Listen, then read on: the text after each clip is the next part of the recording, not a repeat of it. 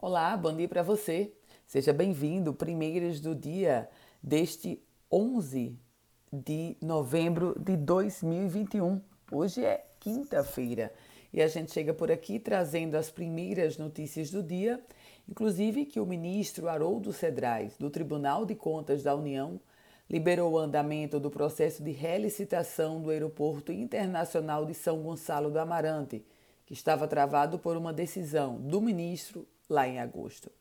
A posição de Haroldo Cedrais é importante para o governo porque, no entendimento anterior do ministro, que havia paralisado o processo, o Ministério da Infraestrutura é, visualizava riscos para o programa de relicitação no setor de transportes, afetando não só São Gonçalo, como outras concessões, inclusive o aeroporto de Viracopos, em Campinas. Na devolução pela concessionária, o terminal de São Gonçalo do Amarante será agora novamente leiloado para iniciativa privada. No entanto, antes disso, o governo precisa fazer um acerto de contas com a Inframérica, que quer um ressarcimento.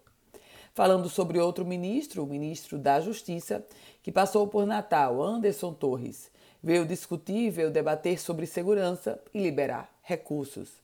O Rio Grande do Norte vai receber 25 milhões de reais para investimento em segurança. Esse foi o anúncio feito pelo ministro da Justiça e Segurança Pública. O repasse aconteceu durante a primeira o, o, anúncio do repasse aconteceu durante a primeira Jornada Nacional de Segurança Pública que aconteceu aqui em Natal. O ministro fez questão de dizer que esses 25 milhões já somam 75 milhões de reais liberados pelo presidente, pelo governo federal, governo do presidente Bolsonaro. E a suspensão das cirurgias eletivas permanece.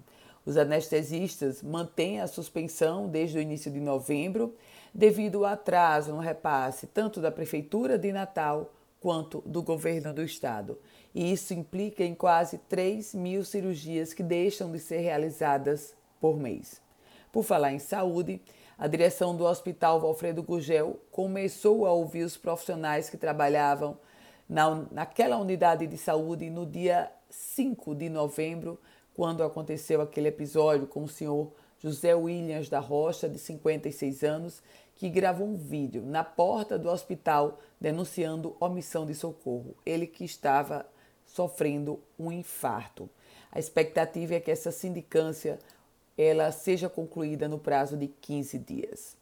E o INSS iniciou a revisão dos benefícios por incapacidade temporária mantidos sem perícia por período superior a seis meses e que não possuam data de cessação estipulada ou indicação de reabilitação. Aqui no Rio Grande do Norte, apenas 128 beneficiários realizaram a perícia, de acordo com o próprio INSS. Portanto, há outros 2.158 que nem mesmo agendaram esse atendimento e agora estão sendo convocados para essa revisão.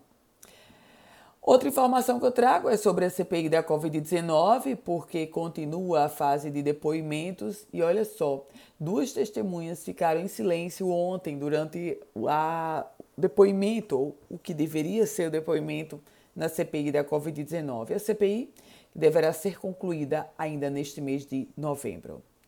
Com as primeiras do dia, Ana Ruth Dantas quer receber um boletim semelhante a esse diariamente?